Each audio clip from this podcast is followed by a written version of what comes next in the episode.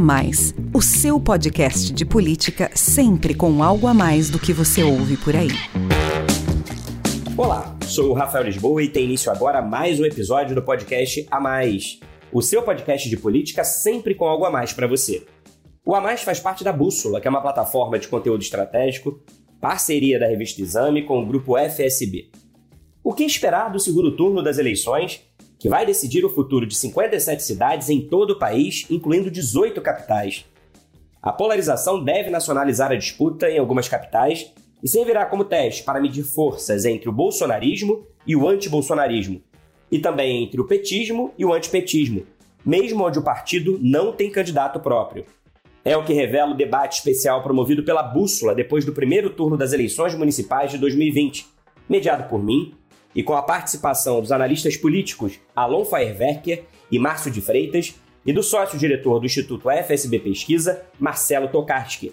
E o A Mais traz aqui para você os melhores momentos desse bate-papo que abordou o efeito do coronavírus na votação deste ano, o enfraquecimento da chamada nova política, cuja onda em 2018 ajudou a eleger outsiders e novatos, o fortalecimento de partidos tradicionais de centro e de direita, que ampliaram suas bancadas municipais e o número de prefeituras em todo o país, e ainda o desgaste da esquerda, mas com novas lideranças ensaiando algum protagonismo em centros urbanos. Vamos ouvir. Alon, diferentemente do que aconteceu em 2018, quando se assistiu à vitória de muitos candidatos associados ao discurso da antipolítica, as eleições de domingo revelaram um triunfo de nomes mais tradicionais, com experiência e trajetória na política. Das sete capitais que já confirmaram seus prefeitos no primeiro turno, seis foram reeleitos e o outro, Bruno Reis, em Salvador, é o atual vice-prefeito do prefeito Assemi Neto, e sua vitória representa também a continuidade. Nas disputas que serão decididas no segundo turno, a maioria será entre candidatos já bem conhecidos do eleitorado e apenas três outsiders concorrem capitais, em Aracaju, João Pessoa e Maceió. Na sua opinião, Alon, o que aconteceu de 2018 para 2020? Por que, que a onda da nova política se enfraqueceu nas eleições deste ano? E como é que você avalia o peso da pandemia na escolha da população por políticos mais tradicionais, Alon? Veja, aconteceu uma coisa muito importante no meio desse processo entre 2018 e 2020, que foi a, pandemia da Covid-19. Né? A pandemia da Covid-19, ela colocou os governantes numa posição de piloto de avião numa grande turbulência. É, quando você vai, se você puder escolher um piloto de avião que está enfrentando uma grande turbulência e uma situação muito complicada no ar, você vai escolher alguém que já se provou de alguma maneira naquele tipo de missão, naquele tipo de tarefa. Agora veja que tem exceções. São Paulo, por exemplo, o Guilherme Bolos ele foi ao segundo turno, né? E o Guilherme Boulos não tem nenhuma experiência administrativa. Inclusive, esse é um ponto que o adversário dele no segundo turno, o atual prefeito Bruno Covas, está explorando. Né? Outra coisa que a gente tem que levar em consideração, o Rafael, é que toda onda chega uma hora que quebra, né? Toda onda chega uma hora que ela alcança a praia. Então, talvez a onda da nova política ela tenha alcançado a praia. Ela realizou o seu serviço em 2018 e deixou de ser a motivação principal do eleitor. Talvez o eleitor considere que aquilo que foi feito em 2018 foi razoavelmente suficiente. Inclusive porque, Rafael, se você prestar atenção, você vai ver que no ambiente da Lava Jato, daquelas acusações todas de corrupção e de mau uso do dinheiro público, as acusações principais foram feitas contra políticos do plano federal e no plano estadual. Você praticamente não teve acusações contra prefeitos ou contra administradores municipais. Isso foi exceção também, né? Então, é possível também que a onda da renovação política, provocada muito pelas denúncias e acusações de corrupção, tenha chegado na praia municipal com menos força do que chegou na praia estadual e na praia federal. Obrigado, Alon. Márcio, Alon disse aqui, fez até essa comparação aí com esse problema no avião e, e, a busca por um piloto mais experiente, né? Esse cenário desafiador aí da pandemia, o eleitorado optou pelo previsível, pelo conhecido, pareceu não estar muito afim de experimentação. Ou seja, a Covid-19 parece ter tido mesmo um papel decisivo no processo eleitoral. Além do protagonismo do novo coronavírus, como é que você avalia o desempenho dos grandes líderes políticos nas eleições de 2020? Diante dos resultados que já saíram, qual foi na prática a importância do apoio dos chamados padrinhos políticos? É, em primeiro lugar, eu queria notar que é, a questão dos líderes está é, tá sendo muito explorada na mídia, muito, a gente atribuindo é, ao presidente, por exemplo, Jair Bolsonaro, derrotas porque os candidatos que ele apoiou não foram eleitos. A maioria realmente é, teve dificuldades e alguns estão disputando o segundo turno. Se a gente for olhar outros nomes, a gente vai ver que aconteceu também um fenômeno é, nessa eleição interessante, que foi a omissão dos padrinhos políticos. Muitos deles estavam escondidos, não foram expostos na campanha. Esse fenômeno aconteceu em São Paulo, aconteceu no Nordeste, aconteceu é, em outras capitais, aconteceu no Sudeste, no Sul do país. Então, eu acho que se você perceber esse movimento, você vai é, verificar que não teve tanta influência, assim, os grandes padrinhos nacionais, é, na votação a favor desses candidatos. Então, é, essa, o fator de você ter que esconder o seu padrinho político, o governador do estado, a grande liderança nacional do partido, isso cria um problema evidente para você atribuir ao vencedor quem que seria o grande vencedor dessa eleição. É difícil você apontar um nome hoje de uma liderança nacional que tenha vencido. Você aponta um partido, olha, ou partidos, o Centrão saiu fortalecido, ele está hoje muito melhor é, do que teve na eleição passada, teve um resultado maior é, de eleitos porque se atribuiu, se aliou ao governo federal, aproveitou a onda do auxílio emergencial e ganhou votos, elegeu mais prefeitos, mais vereadores. Então a gente faz uma contabilidade por aí.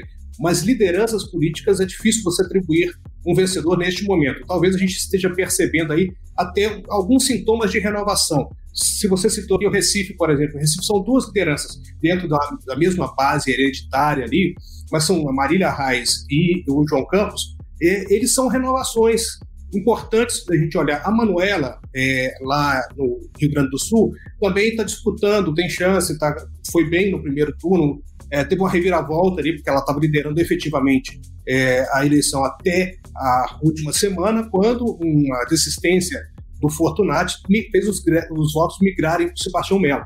E em São Paulo você tem uma liderança nova que já estava no poder, que é o Bruno Covas, e um nome, nome à esquerda que surgiu e que pode ser uma esperança para o futuro para as esquerdas aí, que é o Boulos. Então essa renovação ela pode ser um sintoma também de que o eleitor está procurando também é, novos, novas caras para tentar se identificar como lideranças nacionais a partir da eleição municipal. Marcelo, desde o início da campanha, as pesquisas eleitorais já apontavam para esse favoritismo de políticos mais tradicionais, né? como a reeleição de vários prefeitos, que eu já citei aqui na abertura, inclusive já no primeiro turno em algumas capitais e cidade grande. Como é que você compara os números dos levantamentos com os que foram revelados pelas urnas? No geral, as pesquisas acertaram os resultados, é a minha primeira pergunta. E a outra é, que surpresas não foram detectadas pelos institutos e que você poderia destacar para a gente? Olha, Rafael, na maioria dos casos, as urnas confirmaram o que as pesquisas vinham mostrando, né? principalmente aí falando de capitais e de grandes cidades, onde a gente tem um, um número maior de pesquisas públicas, né? de pesquisas disponíveis feitas por institutos é, de maior porte. A leitura que eu tenho feito é que, de maneira geral, na maioria dos casos, os institutos acertaram os resultados. Ou, pelo menos, eles conseguiram apontar muito claramente as tendências que a gente vinha é, vendo, assistindo na, na reta final aí da corrida eleitoral. Eu separei aqui para falar hoje, rapidamente, de três exemplos, né? De, na verdade, de quatro exemplos. Um, um exemplo é, um pouco mais tranquilo, e depois de três exemplos onde eu acho que foge um pouquinho dessa regra embora os nomes que iriam para o segundo turno as pesquisas conseguiram apontar. Vamos pegar primeiro o caso de São Paulo. Né? Na reta final, a gente viu, já vinha é, vendo um crescimento muito forte do Boulos, uma consolidação do Covas, né, que largou lá com menos de 20% e fechou acima dos 30%, e o derretimento do Russomano, que liderou as, as primeiras pesquisas ali durante o início da campanha e depois, como já havia acontecido com ele nas outras eleições para a Prefeitura de São Paulo, ele começou a perder e esse processo foi um processo irreversível. Né? O Boulos até veio um pouco acima nas urnas do que as pesquisas apontavam, mas as pesquisas já tinham detectado, até a véspera da eleição, essa trajetória ali de crescimento dele. A, a pesquisa é uma fotografia de momento. Né? Várias pesquisas contam, elas mostram um filme que vai acontecendo ali ao longo dos dias mas cada pesquisa é tirada numa fotografia. Se você fecha uma pesquisa no sábado à tarde, véspera da eleição, ainda mais para prefeito, onde a mobilização é bastante diferente de uma eleição presidencial, você tem cada vez mais gente, com redes sociais também, você tem cada vez mais gente definindo seu voto ali na última hora, às vezes é, migrando de um candidato que ela, que ela vê que não está tendo muito mais chance para um candidato que ela aposta que pode ganhar. Agora, em alguns locais, o resultado das urnas mostrou de fato alguma diferença. Isso sempre acontece. Aconteceu até com muito mais evidência, com muito mais contundência na eleição de 2018 para governador.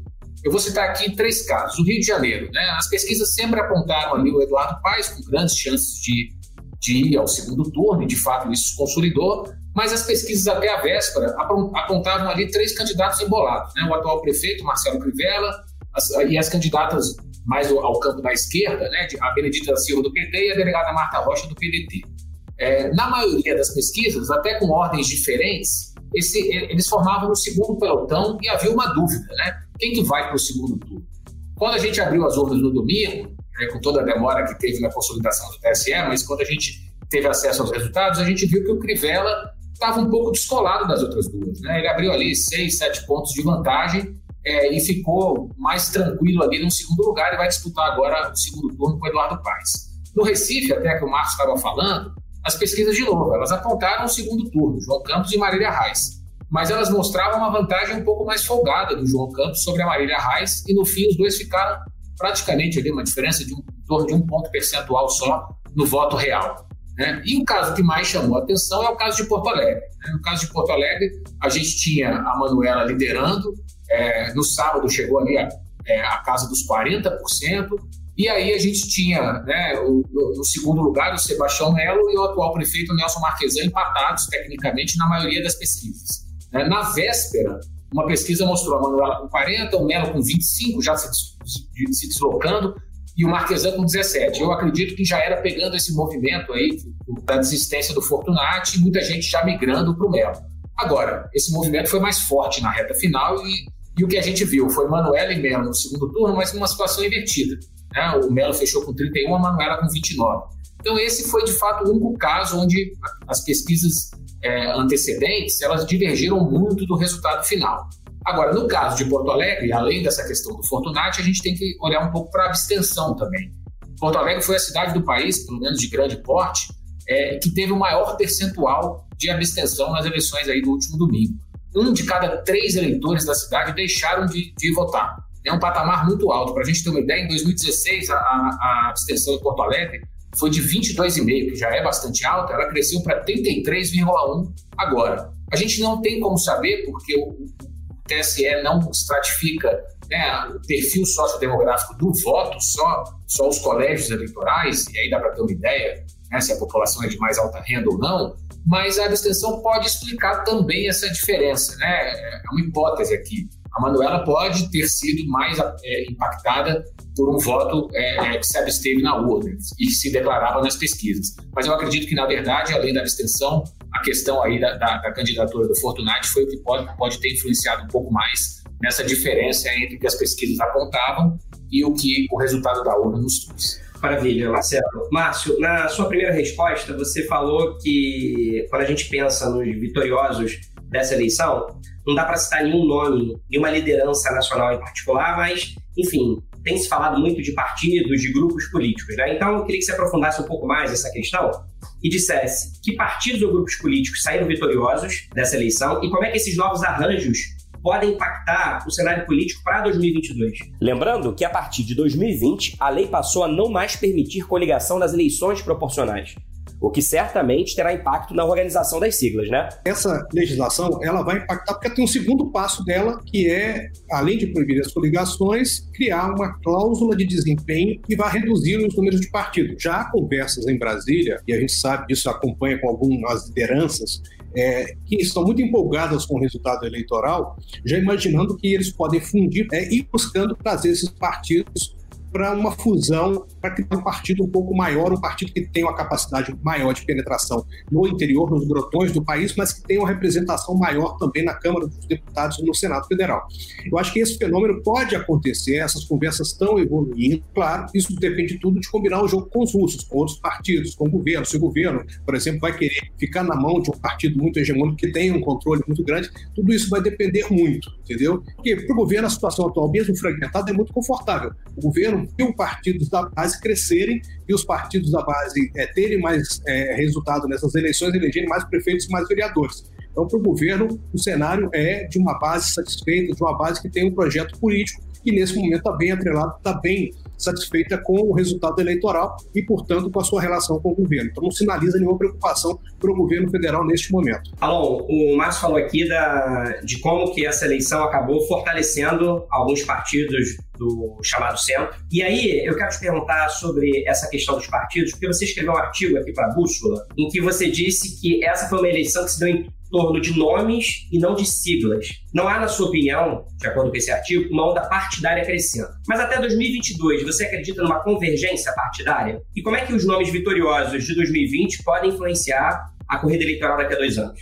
Em primeiro lugar, eu acho que nós temos que ter um certo cuidado ao classificar a posição ideológica dos partidos. Né? Partidos que tradicionalmente sempre foram caracterizados como partidos de direita, como o Democratas, o Partido Progressista, que agora é Progressistas, o, o PSD, Partido Social Democrático, agora estão sendo caracterizados como partido de centro. Na verdade, o que aconteceu é que você teve uma onda de direita em 2018, que foi uma onda forte e que agora se capilarizou pelos municípios. Então, os partidos que cresceram foram partidos de direita que estavam mais organizados e mais presentes nas cidades, capazes de capturar a capilarização desse sentimento mais conservador. Então, é importante a gente notar que a onda conservadora que existiu em 2018 ela não se encerrou ainda. Na verdade, nessa eleição de 2020, ela se transmitiu para as cidades. Agora, não que o eleitor tivesse é, querendo votar num partido por causa da posição política do partido. Isso foi, de fato, minoritário. Mas, na maioria das vezes, os partidos que tinham presença, que tiveram presença nos municípios e que, de alguma maneira, se encaixavam do perfil dessa onda conservadora, acabaram recolhendo essa votação. Né? Em relação aí ao futuro, o que, que vai acontecer, a gente sabe que a política é muito oscilante, né, Rafael? É, você teve uma onda forte de direita em 2018, ela teve continuidade agora. Caracterização de que o presidente Bolsonaro perdeu a eleição, isso é uma leitura que pode ser feita de duas maneiras, né? A primeira é que os candidatos apoiados por ele, de fato, na maioria dos casos, não foram bem. A segunda, que é a leitura que o governo está fazendo, é que os partidos que hoje compõem a base do governo foram bem. Né?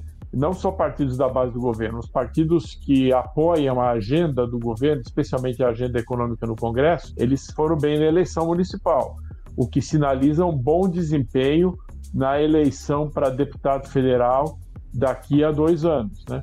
Então, isso é um outro detalhe que a gente tem que considerar. De uma, de uma maneira geral, essa eleição confirmou a força da direita. Em relação à esquerda, você teve uma perda de municípios comandados por partidos de esquerda, mas você também teve uma certa manutenção na quantidade de vereadores e nos votos dados aos vereadores desses partidos, o que mostra que talvez esses partidos tenham conseguido de alguma maneira estancar a sangria que vinha desde 2018, até porque eh, você sabe, né?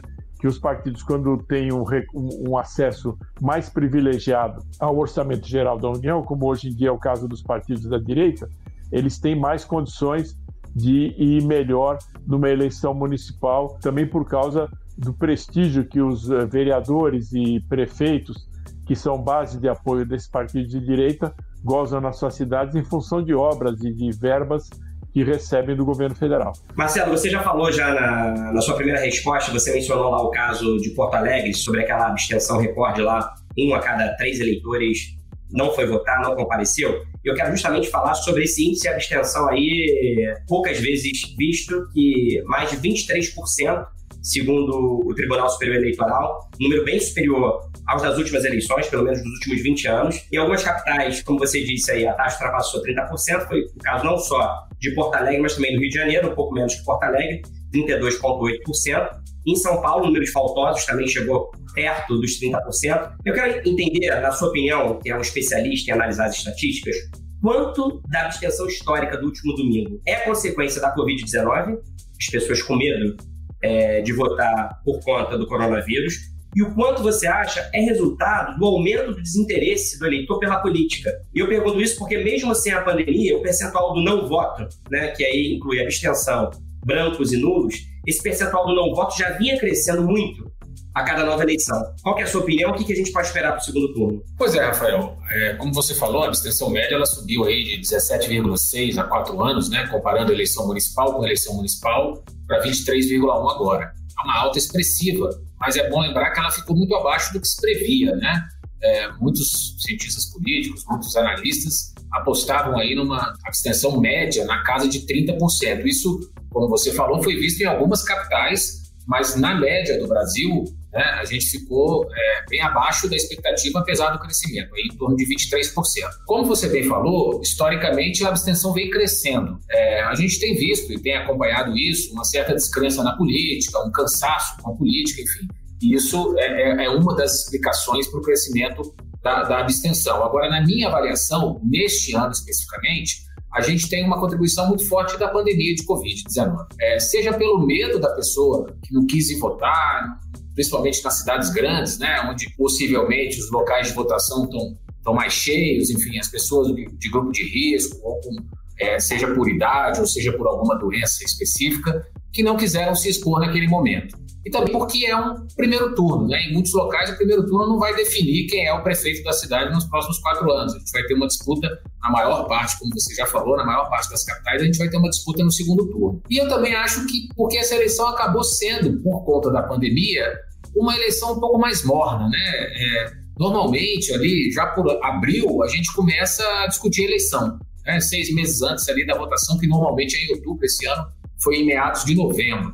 É, a gente teve o primeiro turno depois do que a gente costuma ter o segundo turno, já numa eleição em anos, vamos dizer assim, normais.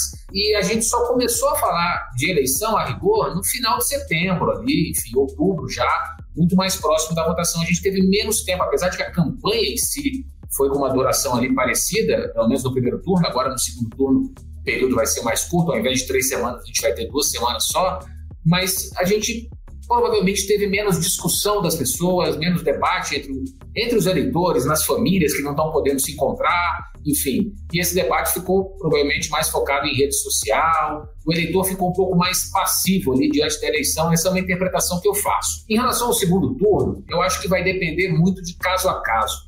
Eu acho que em algumas cidades, dependendo da mobilização que a gente tiver, em função de quem está concorrendo contra quem, eu até apostaria que a gente pode ter uma redução na, na abstenção em relação ao primeiro turno. Né? Por exemplo, pegando aí o caso de Porto Alegre mesmo, 33% de, de abstenção no primeiro turno. No segundo agora, a gente vai ter uma eleição polarizada, né? MDB versus PCdoB. Toda aquela coisa de direita, esquerda, o PT, o, o Rio Grande do Sul sempre teve isso, o PT sempre foi forte lá, fez prefeito em Porto Alegre, fez governadores, enfim. Sempre, tem uma, sempre teve uma divisão muito forte no Rio Grande do Sul nesse sentido. E eu acho que essa polarização, seja para mobilizar o eleitor para votar no seu candidato, seja para derrotar o candidato que ele não quer de jeito nenhum que seja o vencedor, eu apostaria que costumeiramente, né, que, que, costumeiramente não, que ao contrário do que costumeiramente pode aparecer, pode acontece, que há, o aumento pequeno ali, né, de 20 para 21, de 21 para 22 na abstenção entre o primeiro e o segundo turno, eu apostaria que nesses locais onde a gente bateu aí a casa de 30% de, de abstenção, a gente possa até ter é, uma abstenção menor é, no segundo turno. Agora, tudo isso vai depender do comportamento do coronavírus nas próximas duas semanas. A gente tem assistido, saindo um pouco aqui da política, mas a gente tem visto alguns indicadores mostrando aí um, um recrudescimento da pandemia, um aumento do número de casos, um aumento no número de óbitos, isso pode aumentar o medo das pessoas se se mantiver essas duas semanas. Se a pandemia ficar mais ou menos estável, como, como ela é, estava antes do primeiro turno, eu acho que não vai ter tanta influência, mas é uma variável que a gente vai precisar acompanhar também nessas duas semanas. Alô, Marcelo falou aqui sobre essa polarização que deve acontecer e é natural que aconteça no segundo turno, o que pode levar até um maior engajamento do eleitor e uma redução da taxa de abstenção. Você acredita que agora no segundo turno, no segundo turno então mais curto, né, em vez de três semanas, duas semanas, você acha que essa polarização pode levar também a uma nacionalização das campanhas? Essa é a primeira pergunta. E a segunda pergunta é o seguinte: diante dos resultados do primeiro turno, você acha que a tendência é o presidente Bolsonaro se envolver mais diretamente no processo eleitoral do segundo turno ou, pelo contrário, manter distância? Bom, essa sua pergunta, a segunda pergunta é uma incógnita, né? Então a gente tem que, tem que esperar um pouquinho. Eu acho que talvez em algumas situações, como por exemplo no Rio de Janeiro em Fortaleza, talvez o presidente é, se envolva mais. Né? Vamos ver, porque ali no Rio de Janeiro, Fortaleza, são dois casos em que os candidatos diretamente apoiados por ele foram para o segundo turno. Em relação à nacionalização, Rafael, tem duas polarizações possíveis. Né? A primeira a polarização é a do bolsonarismo com o anti-bolsonarismo. Isso é uma coisa que a gente eventualmente pode assistir no Rio de Janeiro, porque no Rio de Janeiro você vê que as forças políticas que são oposição ao presidente Jair Bolsonaro, elas é, mais explicitamente é, ou menos, de uma maneira mais entusiasmada ou menos entusiasmada, estão se alinhando em torno do candidato Eduardo Paes, né?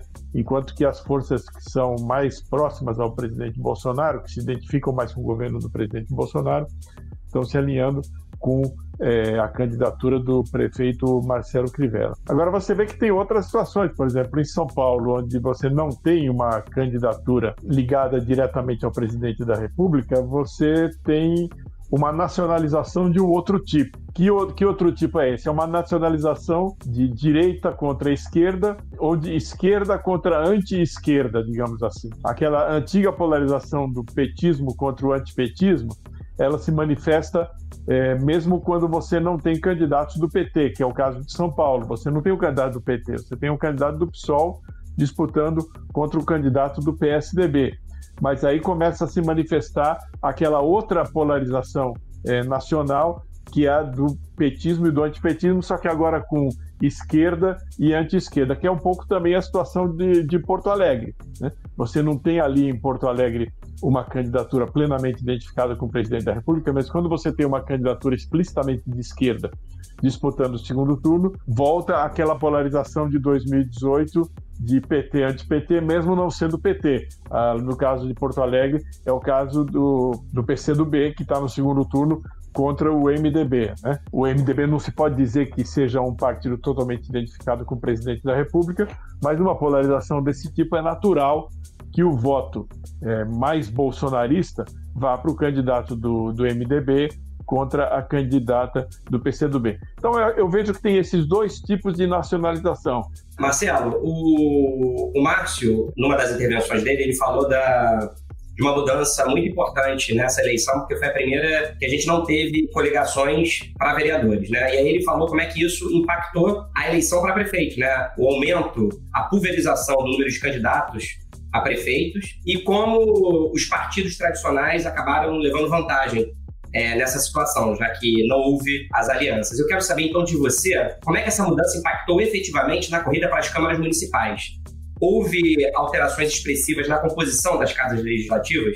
Olha, Rafael, houve sim. Acho que em parte por isso, mas em, muita parte pela, pela onda conservadora aí que o Alon citou, acho que na primeira fala dele, né, de, de que vem ali desde a eleição do Bolsonaro e que agora se manteve favorecendo aí partidos tradicionais aí de centro. Eu separei aqui alguns números que eu acho que eles ilustram bem aí o que eu estou dizendo. É, o partido com o maior número de vereadores eleitos em todo o Brasil, ele continua sendo o MDB. O MDB é, ele tinha aí pouco mais de 7.500 vereadores em todo o país na eleição, ele elegeu em 2016 e agora ele, ele elegeu pouca coisa menos, 7.300 e poucos vereadores, uma queda de 3%, uma estabilidade. A liderança não mudou, mas a gente tem muita novidade nesse ranking aí do número de vereadores pelo país afora. O PP, por exemplo, o Partido Progressista, há quatro anos ele tinha feito pouco mais de 4.700 vereadores. Ele conseguiu crescer a sua bancada municipal, aí nacionalmente falando, em 34%. Ele passou de 6.300 vereadores nas câmaras municipais. Ele passou a ser o segundo partido, o segundo maior partido em número de vereadores em todo o país. Ele tomou o lugar do PSDB, né, que tinha sido vice-campeão aí nesse critério de 2016, mas que perdeu quase mil cadeiras e caiu para o quarto lugar agora. Ele foi ultrapassado pelo PSD, outra, outra legenda aí que já foi citada, né, do, do Kassab, que elegeu mais de 5.600 nomes, uma alta de 22% em comparação à sua performance lá em 2016, há quatro anos.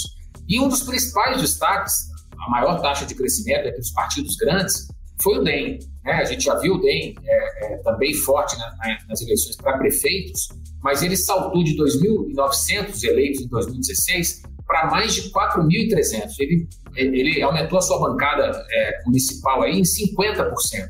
É o maior crescimento. O partido passou a ser o quinto maior é, em número de cadeiras nos, nos legislativos municipais. Agora, se o DEM, o PP, o PSD cresceram bastante, o MDB se manteve lá na liderança, na esquerda, eu vou discordar um pouco do Alon aí, se ele me permite, mas na esquerda a gente viu um encolhimento. O PT, que é o maior partido de, de esquerda né, do país, ele, de fato, ele estancou a sangria. Né? Em 2016, ele tinha deixado de ser o terceiro maior partido nessa comparação de número de vereadores e caiu para o décimo lugar. Né? Ele perdeu muitas cadeiras na eleição de 2016, ali no auge das denúncias de corrupção na Petrobras e da, da Operação Lava Jato. Agora, ele continua perdendo, mas ele perdeu cerca de 150 cadeiras. Ele elegeu 2.665 vereadores, é o seu pior desempenho em anos, e ele ficou ali na nona colocação. Agora, quando a gente olha para todos os outros partidos, é, a gente teve uma, uma redução dos partidos mais no campo da esquerda, como o Alan falou, eu concordo com ele, é difícil hoje em dia taxar um partido como de esquerda, mas enfim, tirando algum, algumas exceções, obviamente, mas pelo menos no campo mais à esquerda, é, a queda do PT, que foi de 5%, ela foi pequena, perto das outras legendas. O PV encolheu 47%, o PCdoB encolheu 31%, o PSB, né, em número de vereadores, encolheu 17%, o PDT 9%. Só quem cresceu nesse campo foi o PSOL, até de maneira expressiva. Ele teve uma alta aí de quase 60% no número de vereadores eleitos. Mas a gente precisa lembrar que em números absolutos é uma conquista pequena, né? Ele subiu de 56 para 89 vereadores no país inteiro. Isso muito concentrado numa vitória que para o partido é expressiva, né? Nas duas maiores capitais aí, São Paulo e Rio de Janeiro.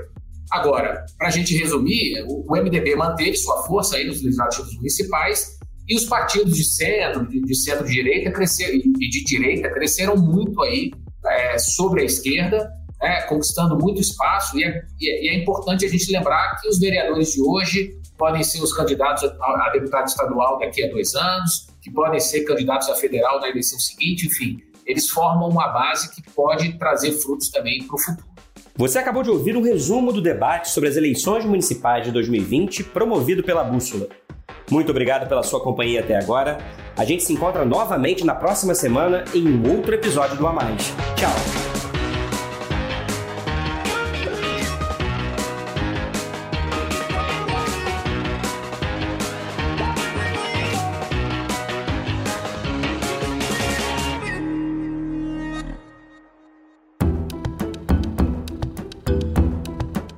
Edição Guilherme Baldi, este podcast faz parte da plataforma Bússola, um produto do grupo FSB.